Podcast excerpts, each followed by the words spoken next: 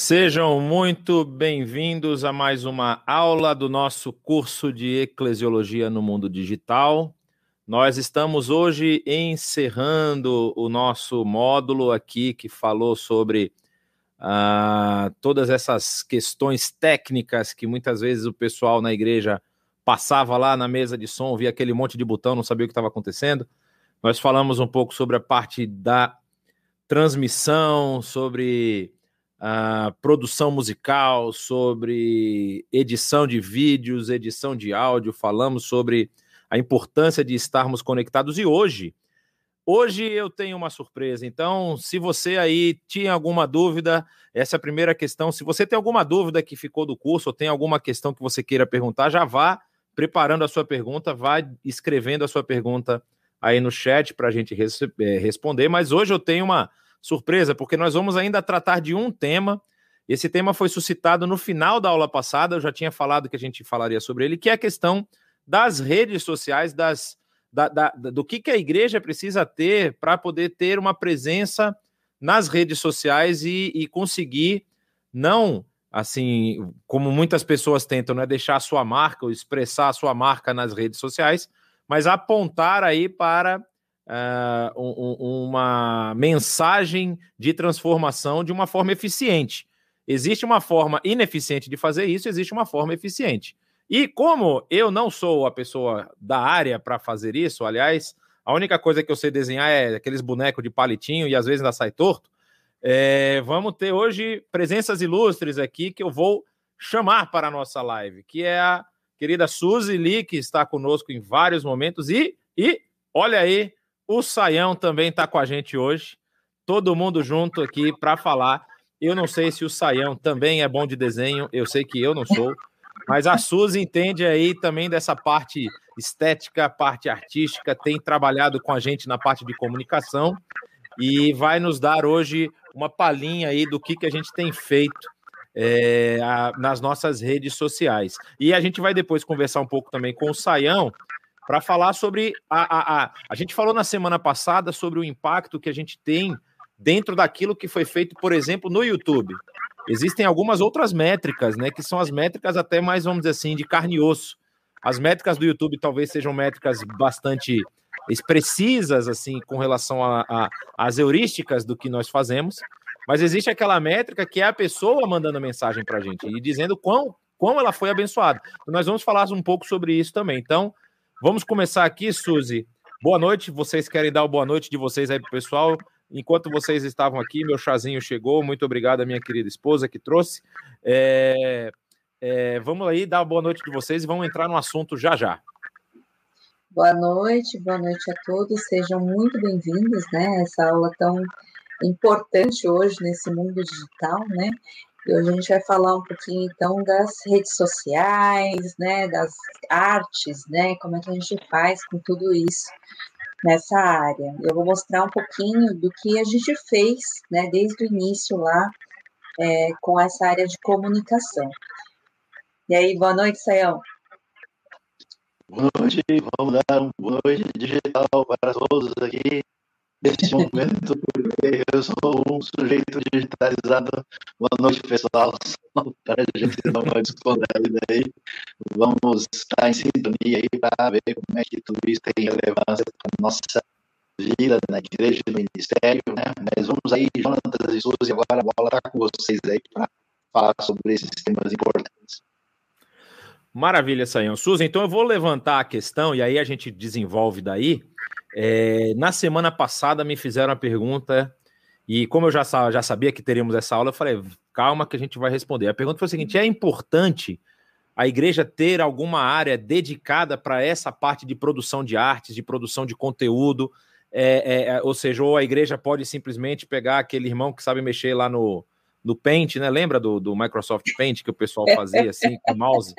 Então, assim, qual é a relevância, qual é a importância disso e como que a gente pode mostrar, como você falou, dentro do que a IBNU fez, o resultado disso, né? Bom, é, primeiro, eu acho que é válido, depende né, da, da situação da igreja, eu acho que é muito válido começar de algum lugar, né? Eu acho que essa tentativa é muito válida. Hoje não precisa mais do Paint, hoje tem o Canvas. É. Então, você pode usar o aplicativo, né? O Canvas você pode usar no celular mesmo, já tem muitas artes prontas e o pessoal tem usado bem, dá para fazer tranquilamente. Agora, uma coisa importante, eu vou mostrar aqui, é o quão importante a gente começar a dar uma cara. É, como a igreja vai crescendo, ela vai tomando um pouquinho mais de forma, vamos dizer assim, e vai se estruturando, ela precisa começar a ter uma identidade mais forte. Não que a, a por exemplo, ela tinha, por exemplo, ela tinha uma questão da, da, da visão, da missão, mas às vezes as pessoas não sabiam exatamente do que era, ficava num grupo muito fechado, né?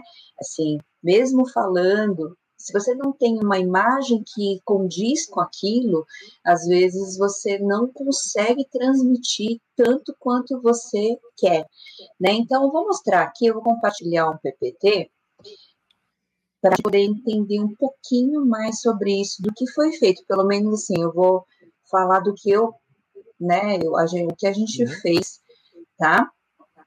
É, eu vou colocar.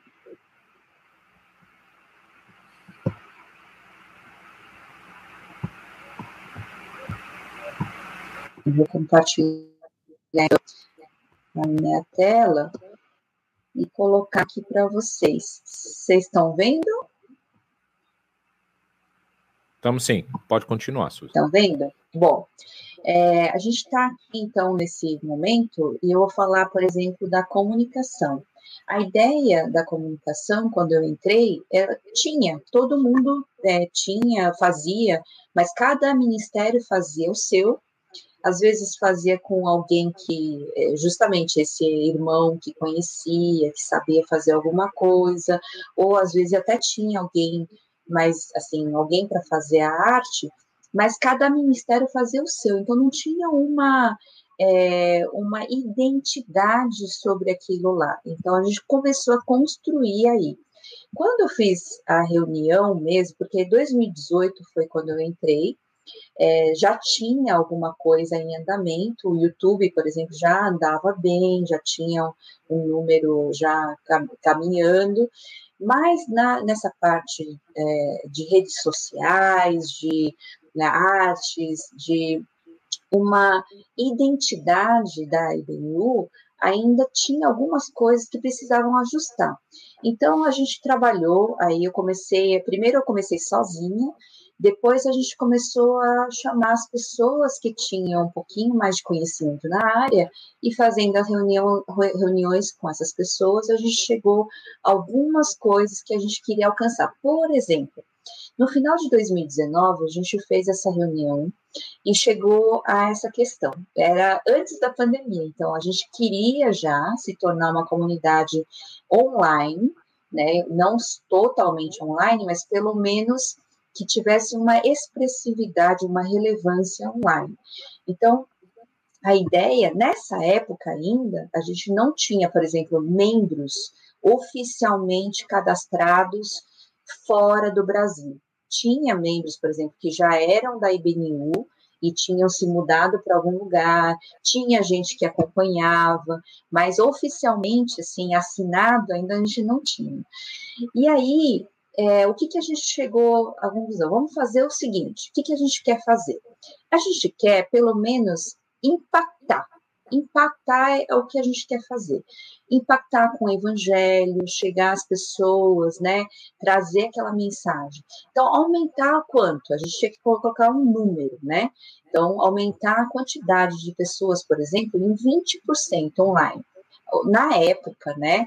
A ideia era chegar só até pelo menos 25 e 920, que era mais ou menos 20%, 26 mil, vamos dizer assim, arredondando. E em 2018, no final, a gente estava com 21,600. E aí a gente queria ter um milhão de visualizações em 2019. Né? Então, esse era um objetivo. A gente tinha que colocar um objetivo. A gente levantou todas as os pontos fracos, as, as, os pontos fortes, né? O que, que a gente poderia alcançar e a gente colocou esse objetivo.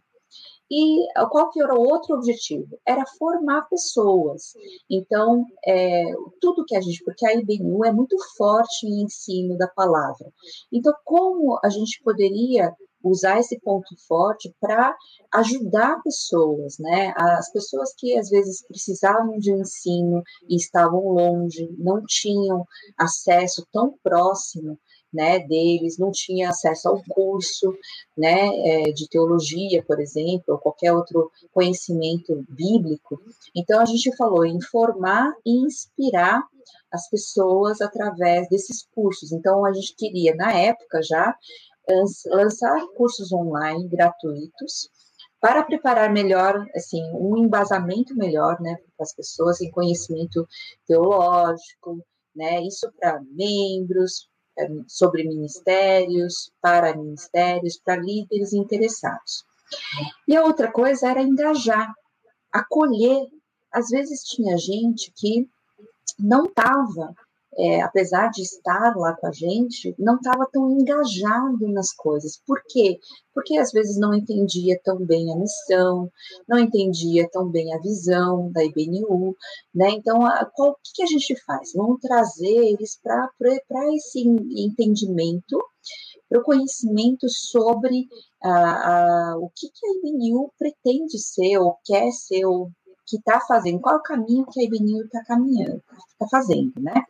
Então, dentro desse impactar, o que a gente quer? Aumentar o alcance de pessoas através do evangelho transmitidos online. Então, até a gente que não é, é nunca ouviu falar no, no, no, evangelho, se eles têm uma internet, se eles estão navegando pelo YouTube, é, eles podem é, ser alcançados, ou até nas redes sociais e tudo. Ser um canal de conteúdo, desculpe aí o, o o acerto está no lugar errado, conteúdo teológico para auxiliar as pessoas em seus questionamentos e transpassar, tra trazer ensino para essas pessoas, né? Reforçar a visão, missão e valores aos membros e frequentadores e pessoas de fora. Então, o que, que a gente começou a fazer? Como? Aí a gente começou a trabalhar essa questão. O que, que a gente pode fazer? Trabalhar o hashtag, né? Sou IBNUON, uma campanha para que as pessoas começassem a sintonizar. E aí a gente começou a fazer um, é, uma coisa importante que na verdade já tinha um pouquinho já em andamento, é, é, mas a gente começou a oficializar isso. Então, ter segunda, terça, quarta, cada dia tinha um post diferente. Isso aqui foi só é, é, a ideia que a gente teve inicial, depois mudaram os posts, mas a ideia era chamada para o canal, reforçar o conteúdo de domingo, né? Na terça, colocar um post de inspiração, uma coisa que fosse compartilhável, é, colocar um vídeo, né? Na quarta-feira, um post de educação, por exemplo, da, da Turma das Nações, um post de curiosidade. Na quinta, ah, um post de projetos, um post de estudo, né? Sexta, um post de chamada para a celebração. Aí, por quê? Porque para lembrar o que foi da, da semana passada e para chamar para o próximo domingo, né? E aí, sábado, faz um post da celebração para chamar, falar, lembrar as pessoas, ó, oh, amanhã tem é, celebração. Aí domingo já o Sintonize Vinho, falando do que está acontecendo ali no momento é, da, da celebração, trazer os, os projetos, enfim. É, essa foi a ideia inicial, só para a gente começar. Formar e inspirar, então, é auxiliar as pessoas no embasamento bíblico para termos mais discípulos do reino em nossa igreja e fora. A igreja, a gente estava pensando em algo mais amplo, né? Ter uma plataforma disponível para líderes de, de no, na época a gente ainda uh, falava em TGs, hoje é Geek, na preparação das mensagens. Então, ajudar essas pessoas também a prepararem a mensagem através dos resuminhos que a gente fazia, ter o ensino acessível à distância. Então, o que, a gente ia fazer? trabalhar com essa ideia do Sou IBNU On, online, movimentar o online para poder fazer isso. E engajar e acolher, então tornar cada membro ministro, por quê? Porque a gente, na IBNU, a gente tem essa ideia, o pastor não é o dono, ele não é ele que faz tudo e cuida de todos é, sozinho. Então, cada ministro, cada pessoa é responsável e cada ministro, cada pessoa, cada membro da IBNU tem que ter a sua própria visão dentro dessa visão da IBNU é, para poder usar os dons, né? Cada um se sentir realmente dono, cada um se sentir acolhido na família. Então, a gente criou uma campanha falando do mosaico do NIU e BNU, contando quem é quem, quem é que está no voluntariado, quem é a gente poder acolher as pessoas através de um, né, chamando melhor amigo, né, seria classe de novos, né, é, usando esses hashtags, sou IBNU, vivo o reino, faço parte, né? E aí, é, trabalhar essa questão. Então, é, primeiro a gente começou assim. Queria, antes de continuar aqui, para o compartilhamento, me ajude aqui, parar a tela, ok.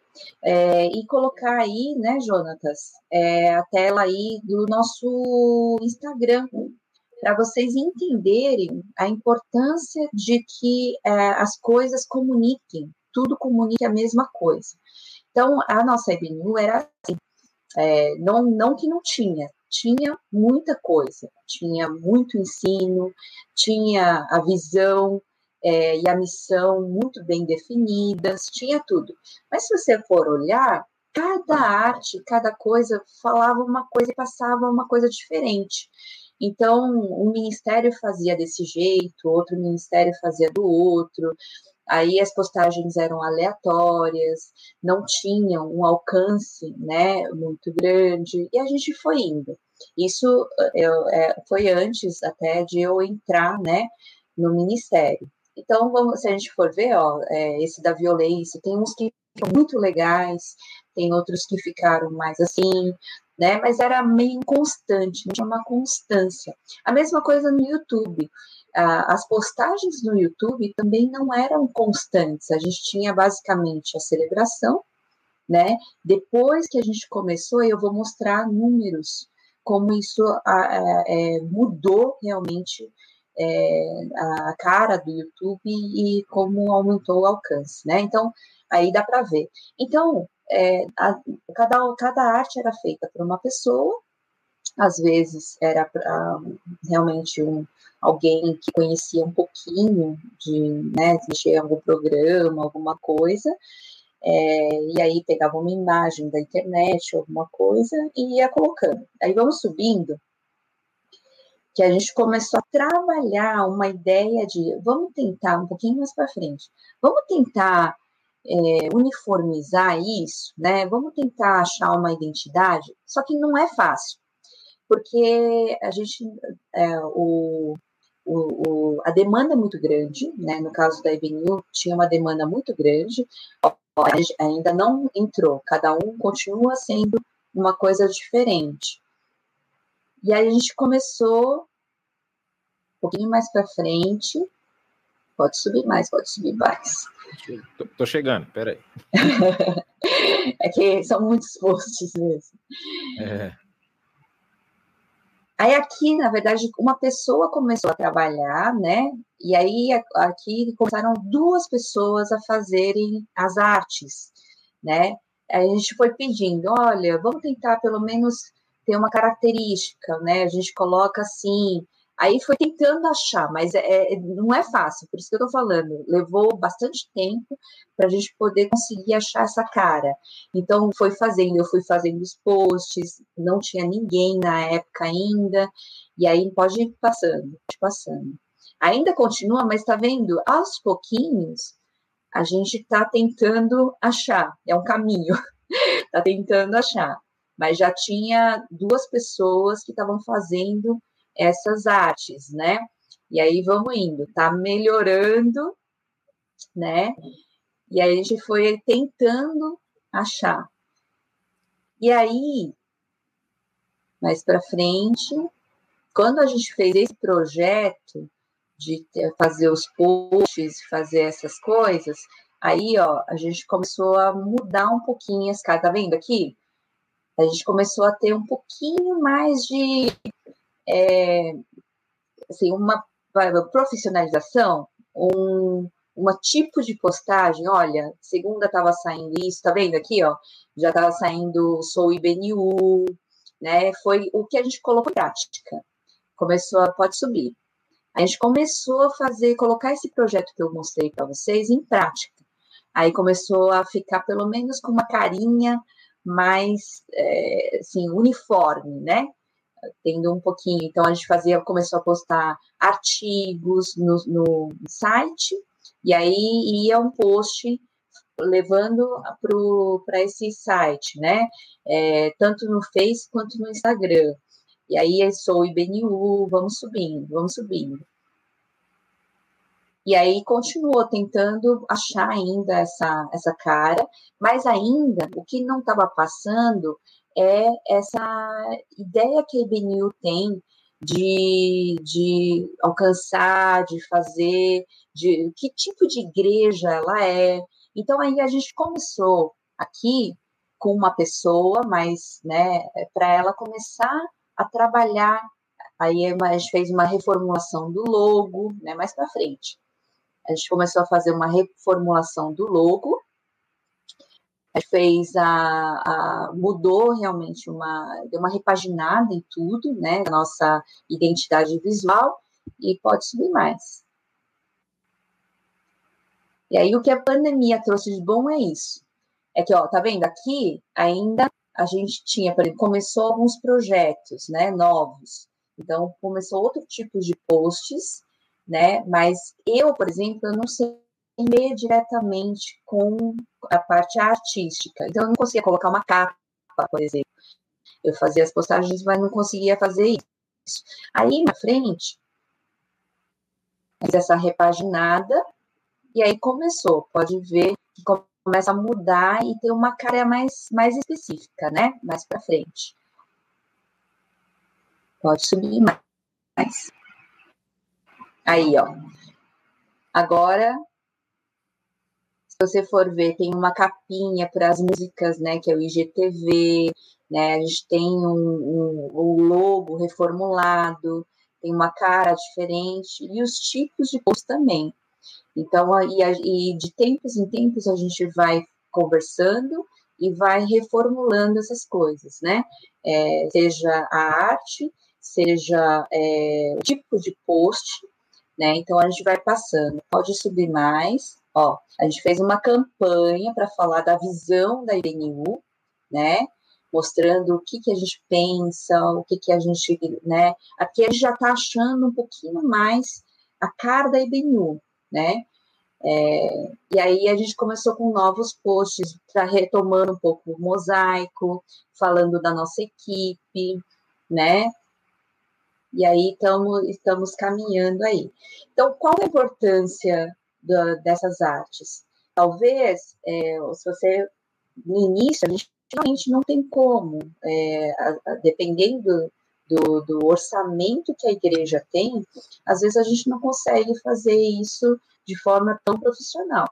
Mas o importante é você ter essa coisa definida. A comunicação não dá para a gente fazer assim, ai, vamos deixar tudo livre, cada um faz o que quer porque aí você, é importante porque a gente não transmite o que a gente quer transmitir.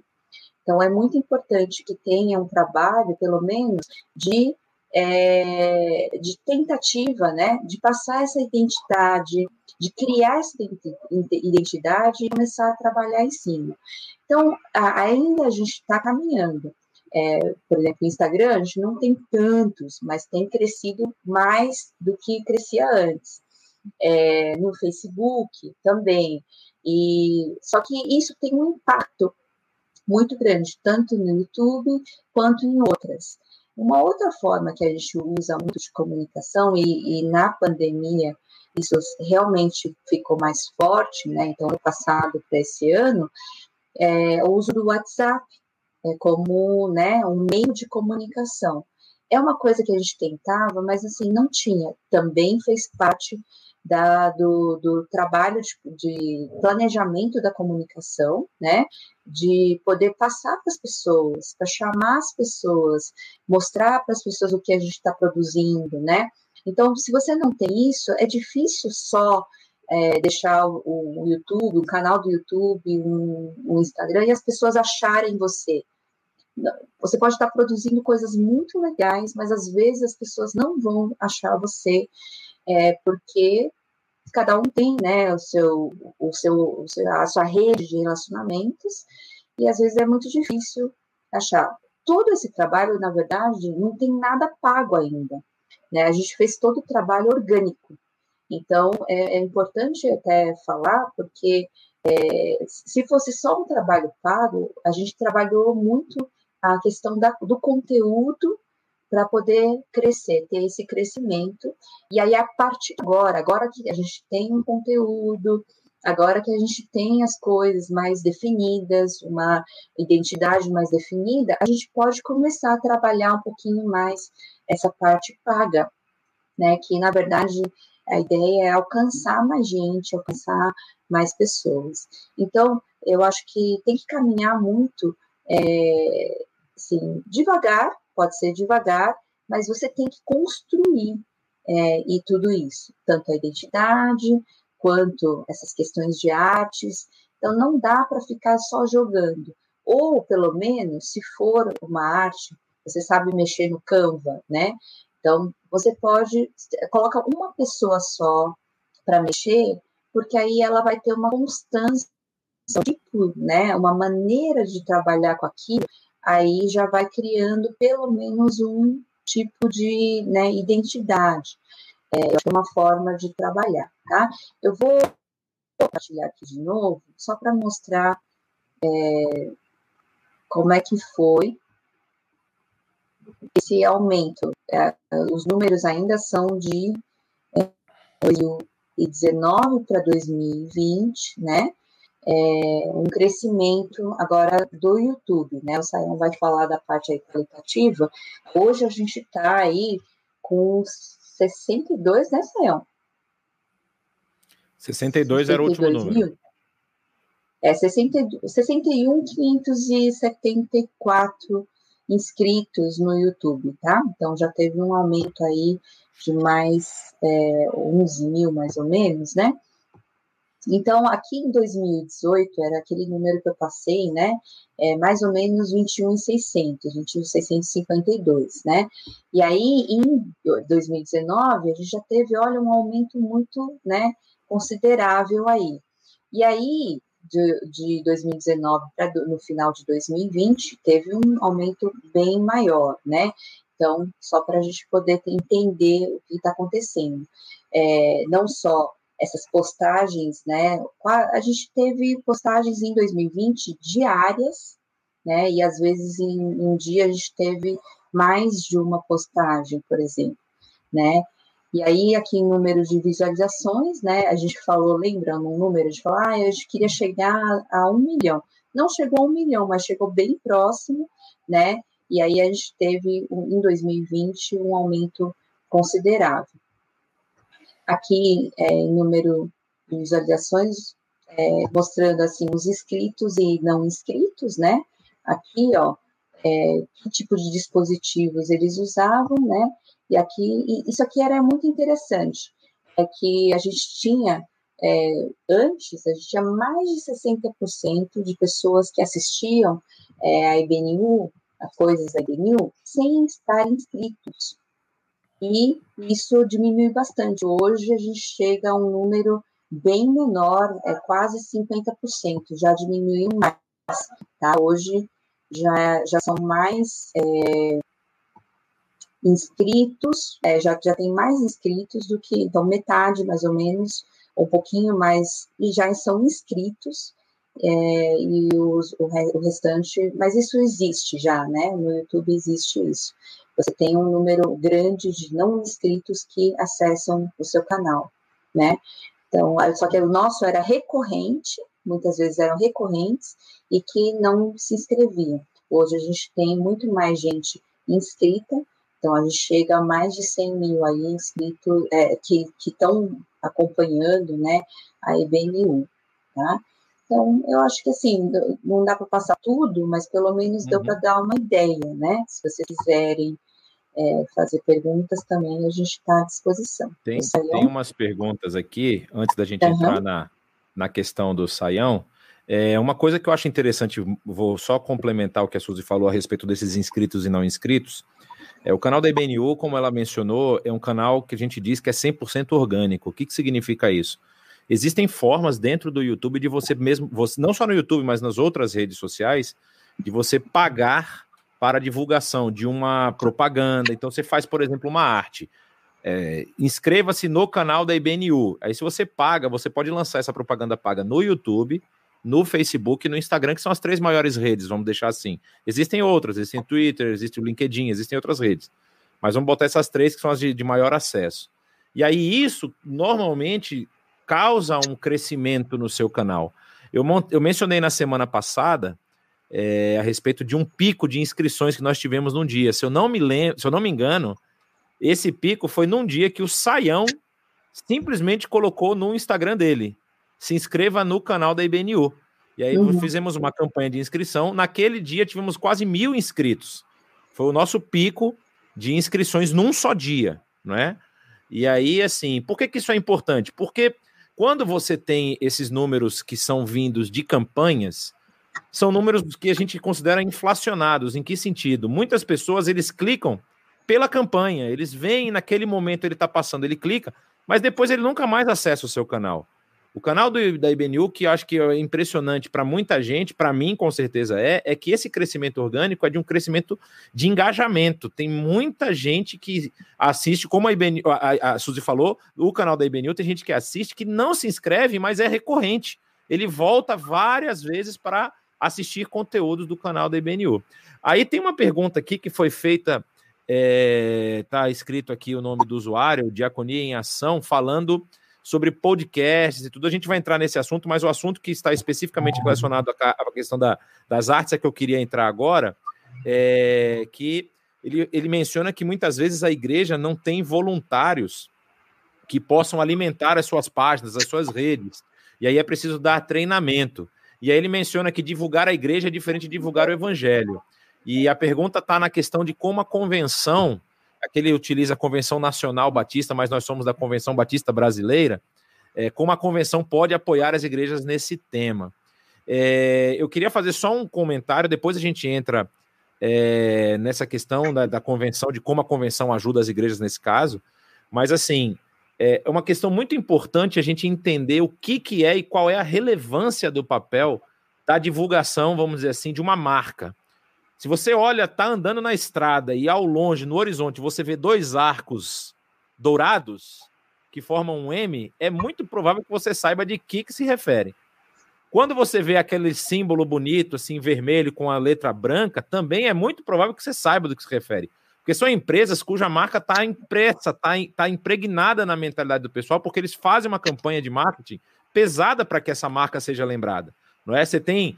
Eu me lembro quando eu morava em Salvador, tinha uma campanha chamada Top of Mind, né? Que era aquela pergunta instantânea. Quando você fala de hotel, você lembra de quem? A pessoa, o hotel que fosse mais mencionado ganhava como Top of Mind. E é importante a gente dizer, fazer essa distinção de que é diferente divulgar a igreja e o evangelho. O objetivo da IBNU nunca é ter a sua marca estampada na cabeça das pessoas, mas que quando as pessoas vejam a nossa marca, elas vejam Jesus. Elas vejam um conteúdo que aponta para o evangelho. Porque existem outras igrejas aí que as marcas são conhecidas. Existem igrejas que você vai conhecer, você vai olhar a marca e vai saber. Agora, tem gente que olha para essa marca e fala assim: olha, eu fui lá e não, não acho que está muito certo o que eles estão pregando, não. A nossa missão e o nosso objetivo é que a Bíblia seja pregada, que ela seja explicada, que ela seja compreendida, não é? Tudo que a gente quer fazer, como o próprio Saião fala muitas vezes, é profundidade no conhecimento e simplicidade na explanação é para que a pessoa mais simples, da mais erudita, possa entender essa mensagem do evangelho. Então, quando a gente está falando dessa divulgação de marca, é para que a IBNU esteja relacionada com esse conteúdo bíblico. E as pessoas possam falar: opa, é da, é da IBNU? Ali eu vou ouvir porque eu estou aprendendo da Bíblia. Esse é o nosso objetivo, e isso faz diferença. Porque tem muita coisa sendo postada. tem muita porcaria na internet. Tem coisa boa também na internet que não é simplesmente da IBNU. Mas o nosso objetivo é fazer parte desse grupo que se preocupa em divulgar o evangelho da melhor forma, da forma mais eficiente possível. Por isso que a Suzy estava mencionando. Quando você trabalha de uma forma eficiente dentro do ambiente digital, você tem um alcance maior e você tem maior oportunidade de pregar o evangelho ao maior número de pessoas, né? Então eu vou chamar o Saião aqui. Saião, existe aí algum tipo de apoio que pode ser dado pelas organizações oficiais para igrejas que não tenham capacidade e recurso para isso? Bom, uh, Jonatas, Suzy, todos os nossos aí sintonizados conosco nesta noite, né? É, essa questão depende um pouco da maneira como cada organização, cada denominação é definida, né? Às vezes você tem uma denominação que as coisas já estão encaminhadas e pré-definidas a partir de uma liderança vamos dizer, mais centralizada, e outras não. De modo geral, as igrejas de perfil congregacional batista funcionam mais uh, autonomamente. A grande verdade, é, assim, é que boa parte dos grupos evangélicos foram uh, pegos aí de maneira inesperada pela realidade da pandemia. Né? E a maioria não estava muito preparada para esse, essa realidade digital. Então, o pessoal saiu correndo atrás, o que é YouTube, o que é esse negócio de Zoom, né? como é que funciona esse negócio de mídia, né? E o pessoal estava meio perdido e foi aprendendo a lidar com isso. E hoje você tem é, até mesmo uh, canais aí de instrução de como lidar com essas coisas na própria internet. Aqui nós estamos exatamente prestando esse serviço né, gratuitamente para grupos menos preparados, né, que a IBNU também um começou do zero. Né, quem, quem realmente deu esse up, né, esse caminho de crescimento foi o próprio Jonas, que começou a trabalhar mais efetivamente em 2012, né, eh, deu um caminho diferenciado, a Suzy agora trabalhando também nos últimos dois, três anos aí, tem também uh, contribuído muito para essa expansão desse universo digital, de modo que, assim, hoje eu estava dando uma olhada, só no, no YouTube a gente já teve mais de 5 milhões de visualizações, né? A gente tem aí uma presença de 60 países diferentes que, de alguma maneira, gente que estava lá ou de lá ou né, acessou né, as nossas informações aí e, e, portanto, o que, que, acontece? O pessoal precisa caminhar nessa direção, né? É, ou é, trabalhando mesmo na internet, ou vendo dentro do seu próprio ambiente se tem gente treinada, às vezes isso pode estar na, na central da convenção, da, da, do, do, grupo, né? às vezes está numa igreja mais adiantada, uh, e então caminhar, e de fato é importante essa trajetória. É, tem uma pergunta muito boa aqui, que aí a gente vai entrar na parte do impacto também, Saião. É, o Emerson ele deixou a seguinte pergunta. É, na eclesiologia analógica, como ele fala, né? O culto coletivo, a celebração coletiva, ela tinha data, hora e local definidos. Já nessa eclesiologia digital, isso foi chacoalhado, né? A pergunta é: se ele, por exemplo, participasse hoje de uma celebração que foi gravada dois anos atrás, ele também estaria cultuando a Deus? Acho que a gente responderia que se ele lesse um livro, um texto inspirado por Deus há 2.500 anos atrás, quando o Espírito falou do profeta e ele escreveu, e ele lesse esse texto agora, ele seria atingido por Deus, né? E então, o que a gente tem que entender? É claro que um momento, quando você está todo mundo junto, presencialmente, você tem um, um contexto é, de um, uma celebração de um culto presencial, isso é desejável, isso é adequado, mas preste atenção, grande parte da igreja de Cristo não pode fazer isso. E, via de regra, essa igreja é muito mais comprometida, dedicada e fiel do que a igreja que a gente chama de livre, né? Outro aspecto que é importante também é que o problema não é o que a gente está fazendo, o problema é o que a gente está fazendo em relação à proposta da missão. E essa proposta mudou bastante porque o mundo mudou. Né? Por exemplo, não faz tanto tempo, igreja nenhuma tinha microfone. Microfone é uma novidade né? recente. Igreja nenhuma uh, tinha a possibilidade uh, de ter luz elétrica. Né? A gente ouve falar de algumas pessoas importantes do século XVIII, XIX, eles não tinham nem como fazer uma reunião noturna é, como a gente tem hoje. Né? Então, quer dizer, uh, o que, que, acontece? A gente não faz ideia dessa quantidade de pessoas que estão impedidas de se reunir num domingo numa comunidade local, porque trabalham numa plataforma de petróleo no meio do mar, que trabalham num ambiente é, que tem a ver é, com a área de saúde, que estão de plantão, é, como gente na área de segurança, porque trabalham em ambientes onde os empregos são na área de turismo. E um monte de gente E outras pessoas que moram em lugares onde praticamente não tem igreja, né? uh, assim, na língua disponível, no caso português, né? a pessoa mora numa pequena cidade onde não existe nada, né? Então, a gente tem pessoas né, que moram em países é, totalmente distantes do nosso, né? E que no lugar onde não tem essa possibilidade e elas uh, podem ter né, é, essa, essa, possibilidade de desfrutar da celebração, ainda que no momento separado e diferente.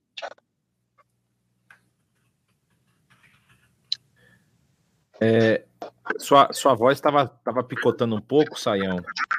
É, deixa eu tentar parar um aqui. Só um minutinho, um aspecto técnico que ver se melhora.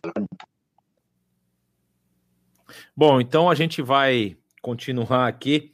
É, isso que o Saião falou, acho que é, é bastante importante também, né? A gente entender para que que a gente faz tudo isso, né? Ou seja, não é simplesmente uh, fazer por fazer, ou fazer porque a, a, a agora que a gente está ficou aprisionado. Isso que ele mencionou é verdade. Muitas igrejas entraram em contato com a gente pela falta de conhecimento técnico na área. Né? Esse curso, inclusive, surge por conta disso.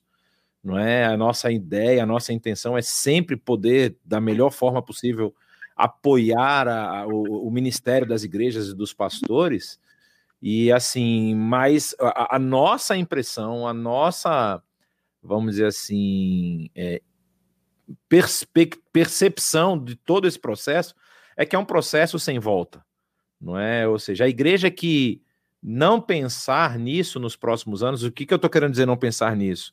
Não pensar em uma forma de se lançar nas redes digitais, não é? Isso não significa que a igreja nunca mais vai se reunir, não vai fazer mais celebrações presenciais, nada disso.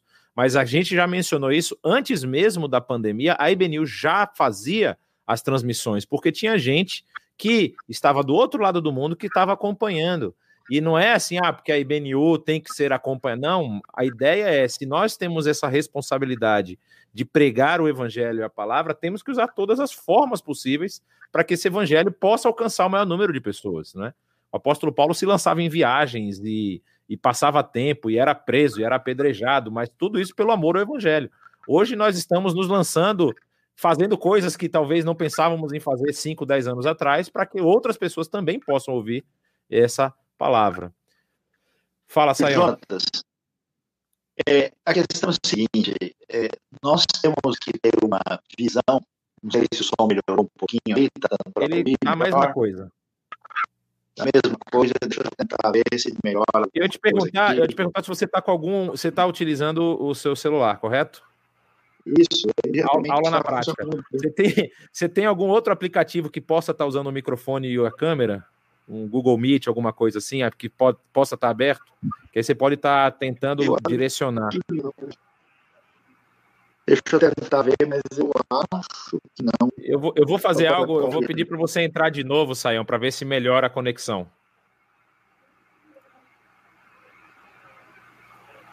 Tá bom. Na prática. É, vamos fazer na prática a aula aqui. É, o Saião já volta com a gente aqui. É, porque às vezes é, é, é, o, o, sistema ele não capta direito qual é a fonte de áudio. Isso é uma questão importante. quando você, você tem assim, você pode acontecer de ter a, a, a, o sistema não captando bem a sua fonte de áudio.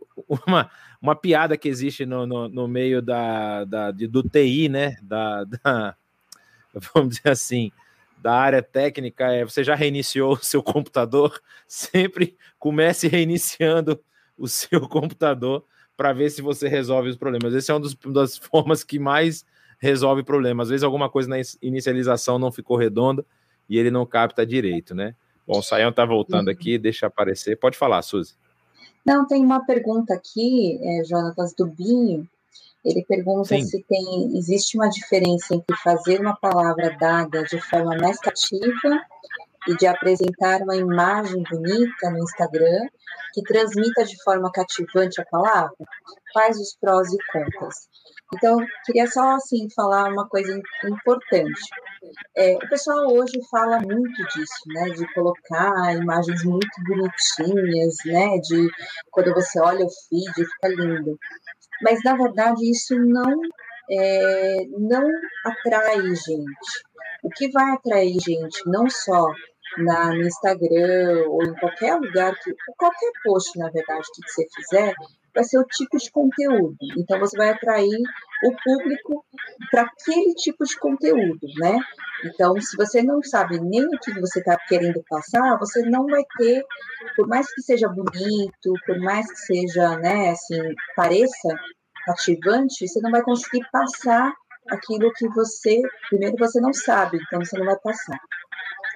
E, mas se você tiver conteúdo, se você tiver o público que consome aquele conteúdo, uma imagem com certeza que é, é mais chamativa, por exemplo, é, fotos, pessoas, chamam muito. Uma coisa que a gente faz aí com o Saião, que aproveita um pouquinho dele, é que, na verdade, a IBNU, ela tem só, é, tem pouco, comparado a, qualquer outro tipo de, né?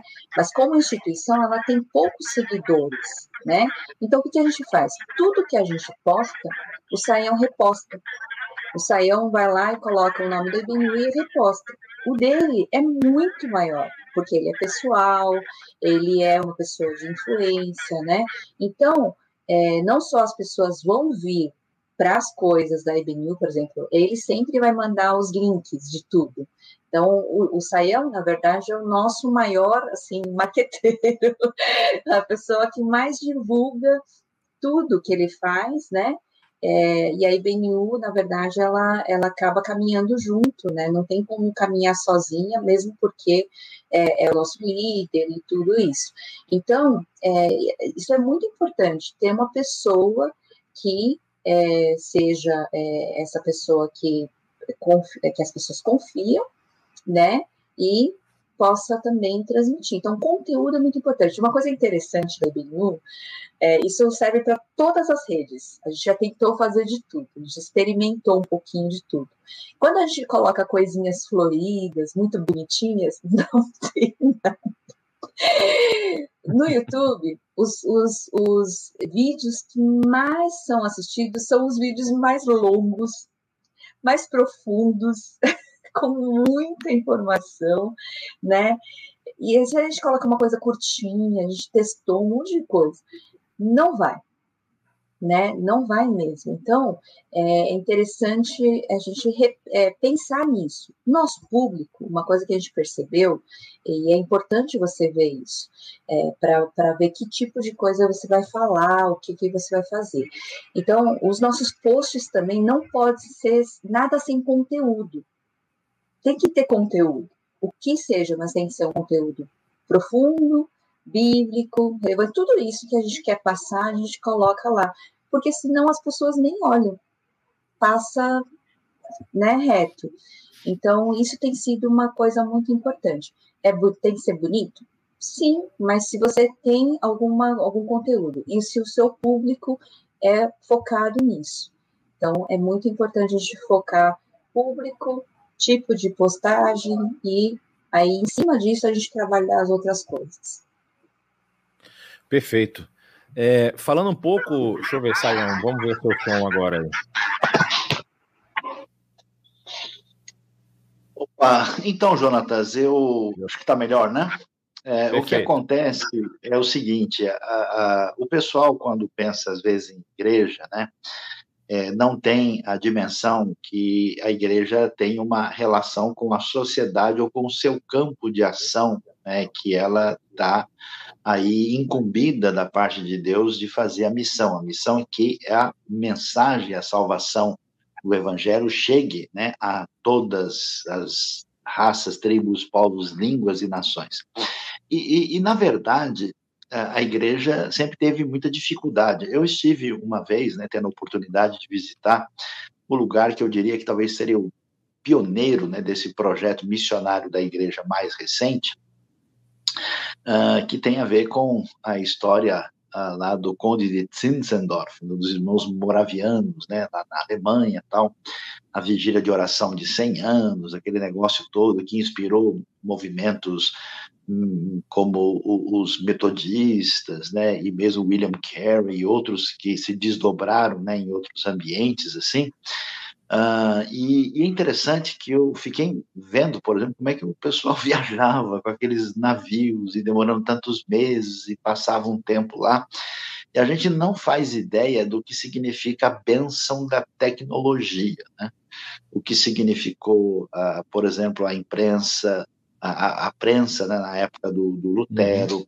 e como uh, os desenvolvimentos, né, que a próprio Novo Testamento, né, com a questão das viagens, com os pergaminhos, a possibilidade de transmitir a palavra. Então, veja bem, a Igreja de Cristo nunca conseguiu nem de perto se aproximar da missão. E o pessoal não faz ideia, mas preste atenção: 60% da a realidade da população mundial dos 7 bilhões e meio estão na Ásia. E a Ásia é o maior desafio de evangelização. É, você vê que durante muito tempo a, a, a cristandade teve meio ali é, restrita ao ambiente europeu e o Oriente Médio e Norte da África. Né? Depois ela expandiu um pouco mais, aí chegou às Américas, até em caminhos meio controvertidos, né? Depois atingiu a África e a Oceania entrou na expansão das Américas e mais recentemente tem crescido muito na África e na Ásia.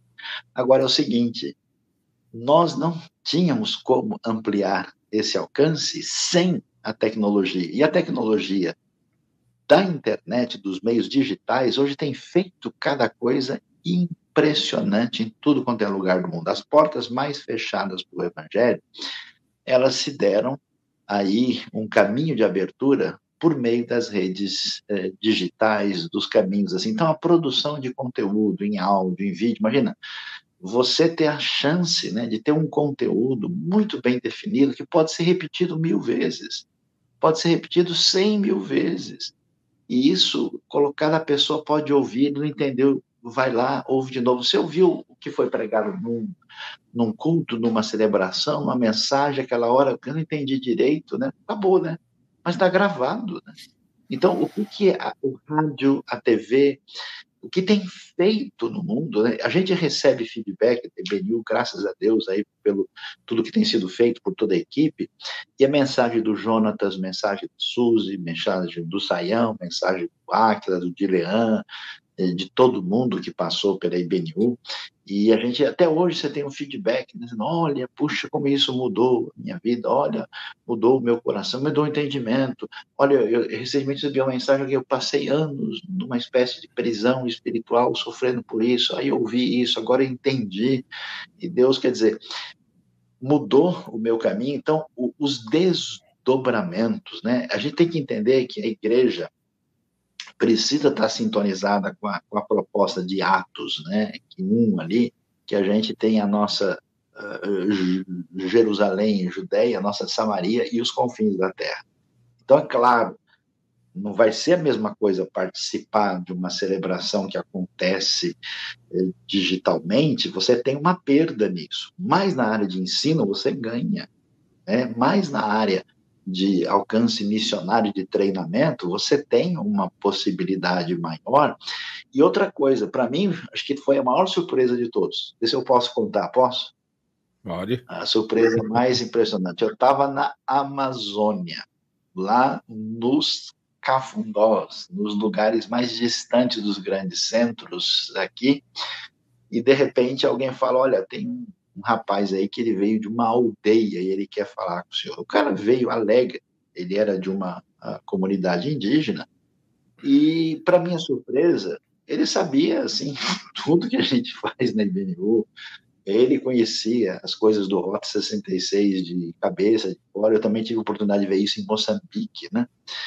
E, e aí eu fiquei surpreso, não só pela satisfação dele, pela alegria. Né? A gente almoçou junto e ele disse: Olha, eu tenho aqui né, o meu tablet e eu vou e vou nas aldeias e eu passo e mostro para todo mundo e a gente está aprendendo e estudando aqui. Então pensei comigo, né? Quando é que isso seria possível? Então, esse pessoal, às vezes, muito pessimista, que só vê o lado negativo das coisas, diz: ah, como está passando na internet, eu não posso estar sentado junto do meu irmão e dar um abraço nele. Precisaria ampliar né, a visão e perceber eh, a grande oportunidade que vem com responsabilidade que Deus está dando para nós. E eu digo mais, né? Não só pessoas para serem alcançadas pelo Evangelho, não só pessoas para serem ensinadas no encaminhamento bíblico e, e, e prosseguindo na direção de um aprofundamento, mas gente que vai se desdobrar em liderança, em liderança bíblica, em liderança saudável, porque essas pessoas precisam aprender. E às vezes a pessoa numa cidade pequena, no interiorzão do Brasil ou até de outro país, né? A gente vê vários países que onde o pessoal consegue entender o português também acompanha muita coisa que a gente faz aqui. Eles não têm lá um, um centro de ensino, de encaminhamento adequado. Ele tem acesso agora. Ele diz: puxa, é dessa maneira, né? Que a gente vai caminhar. Eu recebo, eu diria assim, várias perguntas, um pouco antes de entrar aqui, eu respondi várias perguntas diárias de pessoas dizendo: Ó, eu acompanho a. Eu queria saber como é que é isso. Alguém me fez a seguinte sugestão: por que, que esse versículo fala isso? Né? Então, quer dizer, a gente de fato tem o privilégio né, de lembrar da grande profecia que vem lá de Abacuque, né, como as águas cobrem o mar, né, toda a terra há de se encher do amor de Deus e da glória do Senhor, e isso vai é, ser cada vez mais impressionante, né? E, e vendo coisas assim extraordinárias. Eu estava vendo agora esse negócio das Olimpíadas, né? Aí eu vi atleta brasileiro agradecendo a Deus, né?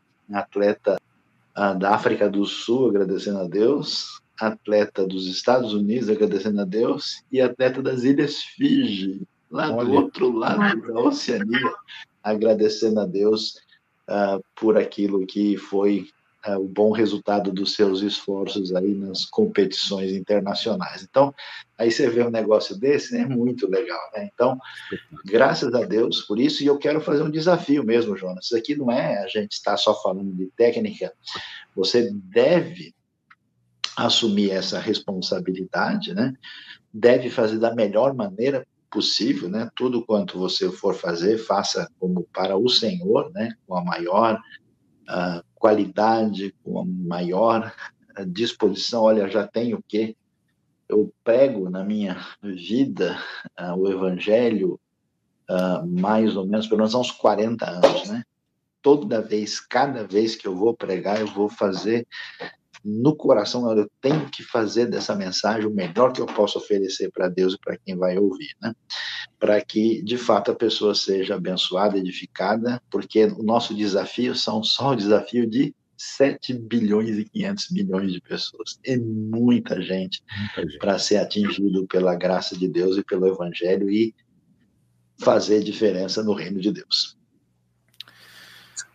Amém, Saião. É, queria só, assim, falando, aproveitando um pouquinho que Sayão falou, é, a gente tem um site novo, né? E a gente, através desse site, a gente deixou uma, uma, uma página para que as pessoas mandassem mensagem para que o que, que ela quer. E a gente tem recebido muitas e muitas é, assim, retornos, né? De pessoas falando, olha, eu estava vendo aqui o canal de vocês, é, eu, eu, quero conhecer Jesus, é a primeira vez, eu quero me reconciliar com Jesus. Então, tem, a gente tem recebido, assim, diariamente mensagens e a gente acaba encaminhando para. É, tem gente, não, eu quero me tornar membro porque eu estou afastada há muito tempo.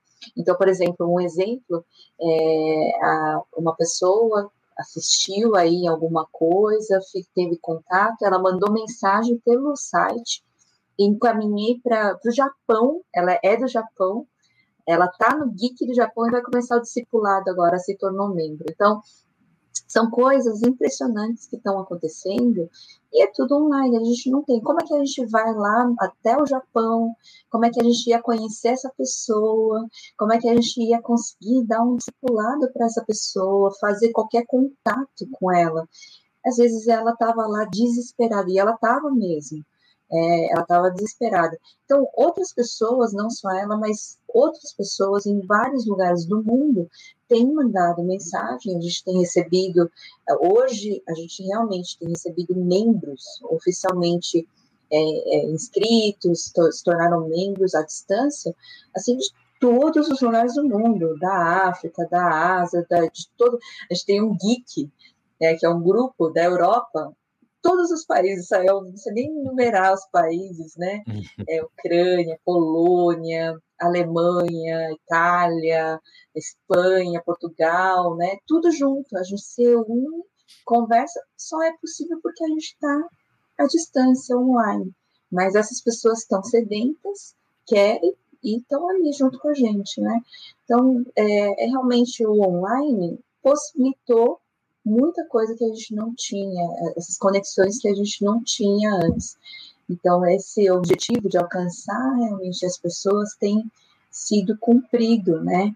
É, de maneira né, da nossa no, da nossa maneira com as nossas limitações, mas tem sido cumprido. Mas ó, ninguém aqui era profissional de nada, né? A gente começou fazendo. Entendendo, Colocando trocar, a mão trocar na massa. o pneu com o caminhão andando, né? Que a gente vive falando aqui, né? Mas, ô Jonas e Suzy, a outra coisa que precisa ser ressaltada, né, é que hoje a vasta maioria da população mundial tem um smartphone na mão, né?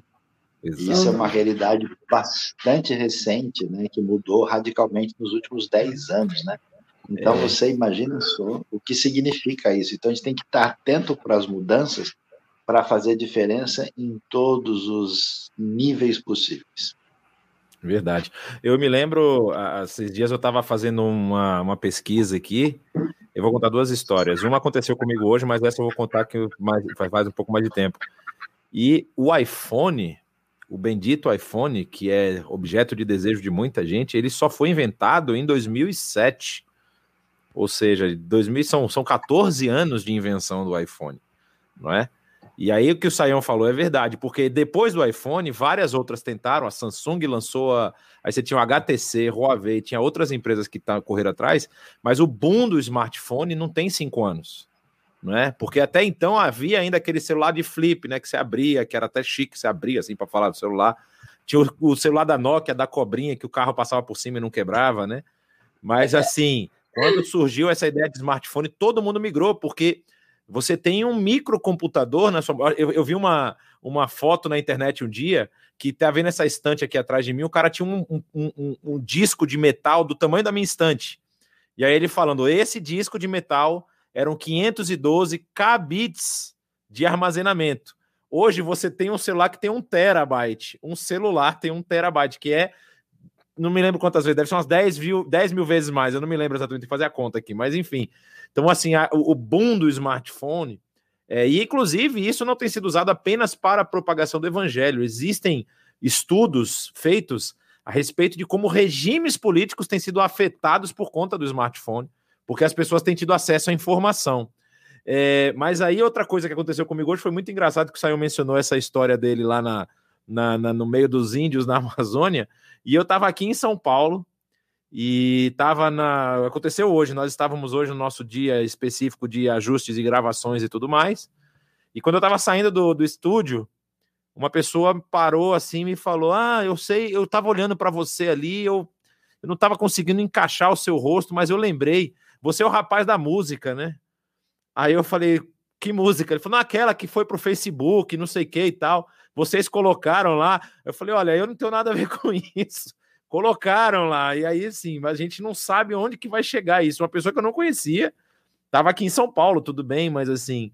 É... aí eu quero levantar uma questão aqui para o Saião que eu acho que vai ser muito importante que as pessoas pensem nisso, né? É que esse movimento em prol do, do da utilização das mídias sociais, da, da, da, como a gente fala, dessa eclesiologia do mundo digital, ele é um caminho sem volta, não é, Saião? Ou ele deveria ser um caminho sem volta? O que, que você fala disso? Jonatas, a, é, a, as realidades das mudanças sociotecnológicas, elas são permanentes, né? Você imagina, não, não tem como a gente imaginar um mundo sem luz elétrica, sem automóvel, sem eletrodomésticos, sem computador, né? Isso é uma tecnologia uh, devidamente dirigida. Claro que isso precisa ser organizado, tem que trabalhar sustentabilidade, a questão da, da realidade, inclusive da saúde, né, da economia conversando com a ecologia, tudo isso hoje, especialmente na Europa, você sente essa preocupação nítida, né? Mas eh, não tem dúvida, né? Inclusive, acho que até a pandemia ela possibilitou uma eh, visibilidade mais nítida do que significa essa tecnologia, né? Eu me lembro quantas vezes eu tive assim, ó, tem uma reunião importante, eu preciso pegar um avião para Brasília ou para Curitiba, para o Rio de Janeiro, e eu vou e volto no mesmo dia, né? Hoje isso não faz o mínimo sentido, né? Todo mundo chega, né? A não ser que haja uma razão muito importante, você faz a reunião, né? É, com qualquer pessoa de qualquer lugar do mundo em minutos, como nós estamos aqui falando agora, e gente de diversos lugares estão acessando. Então, é um caminho sem volta, né? É, assim como nós temos as outras tecnologias, por isso a gente não pode sofrer né, de, de, de pretéritofilia exagerada, né? Uh, e, e, entender que eh, nós temos que ser absolutamente firmes em relação à verdade do Evangelho e à mensagem da palavra de Deus e ter total flexibilidade, né, como Paulo tinha, de estar no Areópago e estar na sinagoga e uh, articular os meios por meio dos quais a gente possa dar testemunho da fé e glorificar a Deus, então precisamos, de fato, entender que esse caminho é um caminho absolutamente definido que prossegue dessa maneira. É, teve uma pergunta que ficou aqui para trás, que eu tô, voltei aqui para procurar as perguntas, que fala um pouco a respeito de podcasts, né? Que tem sido uma ferramenta muito utilizada por várias igrejas. Eu conheço vários pastores que têm feito isso como uma ferramenta. A IBNU tem lançado lá o podcast que foi gravado não na IBNU, mas na Rádio Transmundial, que é, por exemplo, 180 graus, que é bastante interessante, né? Então, assim, quando a gente fala de ferramentas, é, eu acho que a gente pode pensar, eu acho que muita gente, eu não sei se a Suzy tem esses números, se o pessoal prefere ouvir mais ou ver mais. Normalmente, os Depende. vídeos têm maior acesso, né? Depende. um podcast da... que não sabe. O nosso tem não, não, Então, é, o, o, podcast são as mensagens, mas eu falo assim, não é um... Porque a gente transforma as nossas mensagens em podcasts. Mas a gente não tem uma estrutura de podcast. Porque normalmente, é, não, quando você faz não, podcast, a gente não produz é mais uma questão de entrevista, como é, o, como é o 180. É uma conversa, né? Que aí na mensagem, a gente às vezes tem gente que quer conversar no meio da mensagem, a gente pede para ele ficar em silêncio. Mas não é, mas não é o objetivo. A ideia do podcast é essa, assim, que muita gente utiliza isso como uma ferramenta de como é que eu posso dizer assim, de explanar mais o evangelho, né? Da pessoa, tá, às vezes. Aquela história, eu acho muito legal o bate-bola do Rota, do final ali, né? Do, do, do levantar, suscitar perguntas que estão presentes no texto, que às vezes a pessoa, poxa, eu pensei isso. Eu não sabia que era assim. Aí a resposta sai, né? Fala, Suzy. Não, realmente, a gente tem os, os, os, as palavras, né, as mensagens da IBNU que são colocadas no podcast, né, e os louvores a gente tem colocado também, né, no, assim, nos, uhum. como é que fala? Nas plataformas, né? A nossa plataforma principal é o SoundCloud, né, que é alimenta, mas também cai no Spotify, cai nas outras, nas outras, nos outros também agregadores mas de áudio. O nosso forte, na verdade, assim, isso é forte, depende do, do que você vai construir. Por isso que eu falei da imagem. É muito importante você ter uma visão, uma missão e quais os públicos, qual é o público seu. É, no, no, nosso caso, realmente o YouTube é o mais forte. Né? Não, não uhum. adianta. A gente vai para todos os canais e todos os canais a gente está presente. Mas o nosso ainda é muito forte é, no YouTube. Então as pessoas estão andando, estão dirigindo, elas ouvem, colocam lá no YouTube mesmo, então, então na verdade, elas estão ouvindo, porque não dá para ficar vendo, né? uhum. né? Mas elas preferem é, o YouTube. Né? Acho que também porque ela pode escolher, né? Pode ver e lá ela encontra uma variedade realmente muito grande, né, de assuntos, de coisas. E outra, eu, por isso que eu falei que é importante, como você chega a ele, né, divulga. Então, no nosso caso, quando a gente manda o link, a pessoa clica no link. Então, o nosso maior, é, a maior fonte né, de, de captação de pessoas que vão para o YouTube são os links do WhatsApp. Então, uhum. é quase que 50% do, do público que vai. Outras são por né, procurando coisas. Então, é muito importante isso é, assim, entender o seu público, o que você quer passar, qual é o seu público. É, tem uma, surgiu uma pergunta muito boa aqui, muito boa mesmo, que eu vou deixar para o Saião. Eu tenho uma, uma posição muito clara com relação a isso, mas posso falar depois, que a pergunta é se é ético a gente monetizar nas plataformas. monetizar significa você colocar ou seja, buscar receber alguma coisa pelo conteúdo que você está divulgando, né? Então, Jonatas, eu diria o seguinte: não há ah, nenhum problema em monetizar, assim como não há nenhum problema em você, de alguma maneira, ter maneira, eh, ter um meio de levantar recursos. Isso é absolutamente normal, adequado, que as pessoas às vezes têm uma visão meio platônica da realidade, né? E, e, isso não vem ao caso. O problema de qualquer situação de envolvimento de recursos tem, tem duas questões que têm que ser consideradas. Se isso vai ser utilizado para finalidade solicitada, né? Então, se alguém está dizendo, olha, pessoal, nos ajudem aqui para a gente é, investir na missão tal, e a pessoa manda o valor e esse valor é deslocado para outra finalidade. Então, isso é, é corrupção, né? é inadequado, é errado, né? E se a gente faz o que a gente pode chamar de um uso inadequado, né, de administração é, não profissional, não adequada desses recursos, né? A, a, dificuldade que pode haver na monetização, às vezes eu me incomodo, né, quando eu entro num negócio e fica aparecendo aquele negócio na frente, e se interrompe, isso é prejudicial, então não, não, não, acho muito agradável, não sei se vale tanto a pena, né? E a, a, única coisa que fica difícil é que a possibilidade aí, acho que você tem condição de responder isso melhor do que eu, é da gente ter anúncios indevidos que não tem muito a ver com o conteúdo que está sendo apresentado, né? Então, se eu estou aqui falando, olha, pessoal, vamos fazer uma mensagem especial sobre a importância da nossa dedicação a Deus, e aí de repente entra um anúncio: fume os charutos marihuana, são os melhores charutos usados na Bósnia, aproveite, né? Um desconto especial, né? Aí de fato a pessoa está vendo um anúncio que não é pertinente, né, ao tipo de conteúdo que está sendo veiculado, né? E aí nesse caso a monetização, ela digamos, ela entra numa numa rota de colisão e há um certo disparate né, de comunicação que eu acho que polui e se torna aí, vamos dizer, absolutamente dispensável esse tipo de coisa. É, isso que você mencionou é verdade. É, não, não há um controle sobre o que que, vamos supor, numa plataforma como o YouTube, né, que é a plataforma que é mais utilizada aí pelos streamers para monetização. Existem outras plataformas, como por exemplo o Twitch também, que é muito utilizado muito por, por, por streamers de jogo, né, quem transmite os seus jogos lá, estão jogando e estão transmitindo, utilizam muito o Twitch, porque o Twitch tem umas ferramentas que faz exatamente isso que o Saião está falando, só que a pessoa que está ali vivendo, vamos dizer assim, de jogar e de a, transmitir o seu, o seu jogo, ela não tem a cara de pau de ficar pedindo dinheiro, ela pede dinheiro o tempo todo.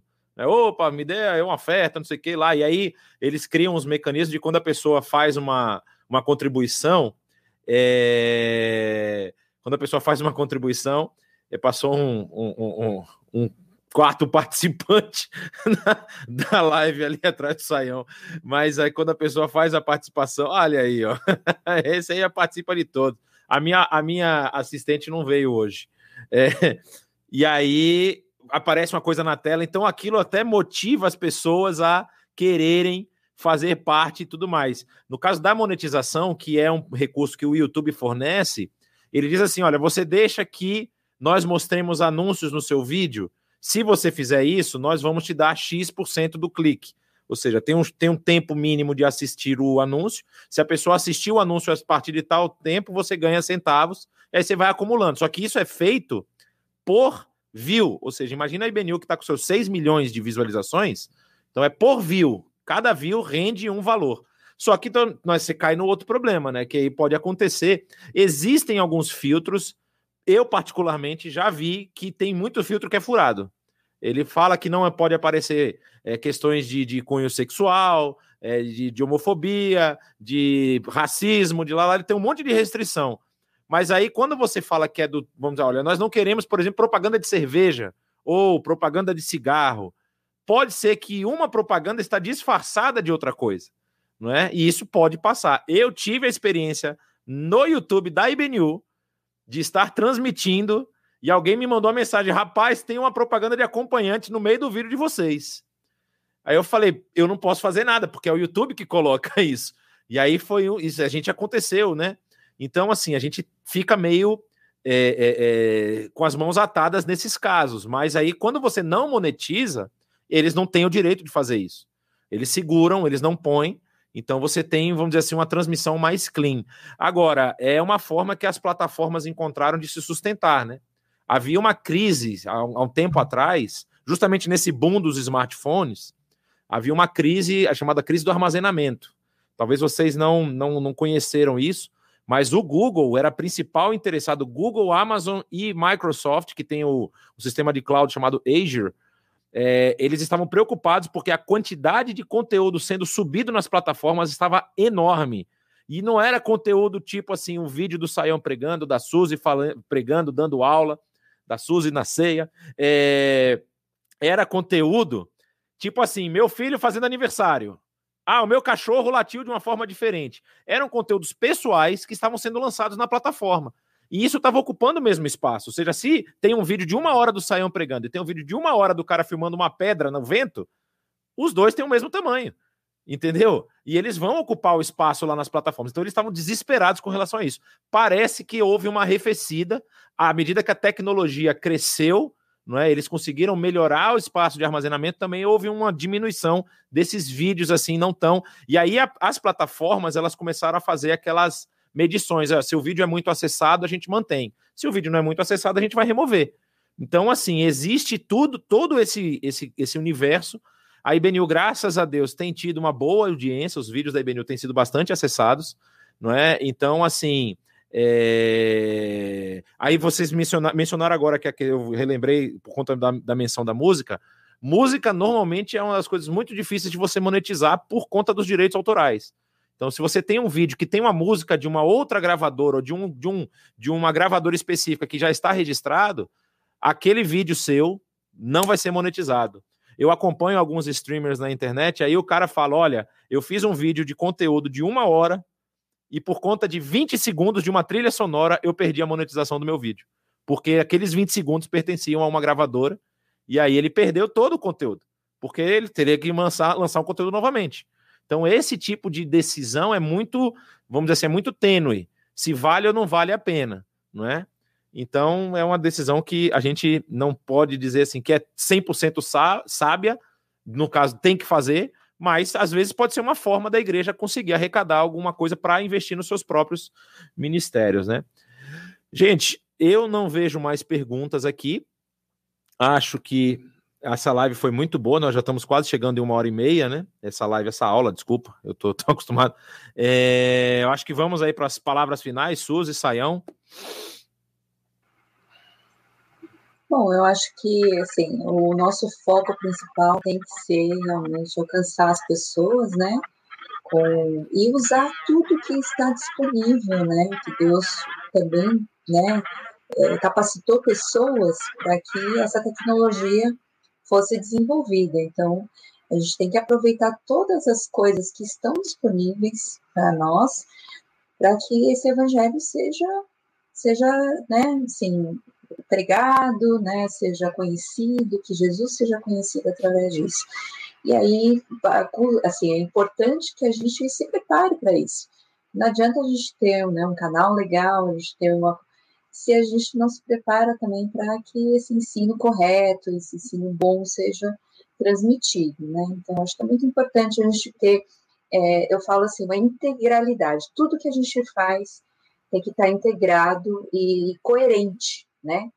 Conteúdo, a imagem, visão, missão, tudo isso tem que estar bem coerente para que a arte depois saia uma coisa legal, né? Mas a gente tem que começar com isso, né? O, a, o, o que está dentro é mais, mais importante para a gente poder falar. Então, que Deus abençoe a todos aí.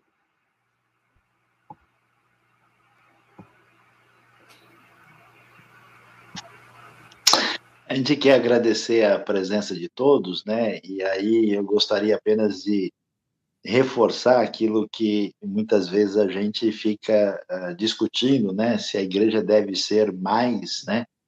presencial, né, ou se ela deve ser mais online, né, e essa discussão tem sido muito grande. Esses dias que está frio demais aqui, a temperatura chegou em alguns lugares perto de zero, tem gente que perguntou se, se pode ter banho online, né, eu não sei, estão refletindo sobre isso, se é possível ou não, mas brincadeiras à parte, uh, o que, que acontece? Toda igreja, é o nosso conselho, precisa prosseguir, né, mesmo na pós-pandemia, trabalhando nas duas esferas. É importante que ela seja presencial, que ela faça ali o seu testemunho próximo, carne e osso, né, ali do lado, na comunidade próxima, e ao mesmo tempo ela amplifique né, o evangelho, sendo também uma comunidade que venha a interagir de modo digital, né, de maneira poderosa. Lembre-se que na eclesiologia bíblica, a gente não tem organizações para eclesiásticas para executar a missão, né? Isso que a igreja moderna, a igreja de hoje tem, ela na verdade é um, é um, um ajuste de uma fragilização da igreja local, né? Então, hoje a gente tem uma rádio cristã, uma TV cristã, a gente tem uma série de organizações que faz um monte de coisa, uma missão, né?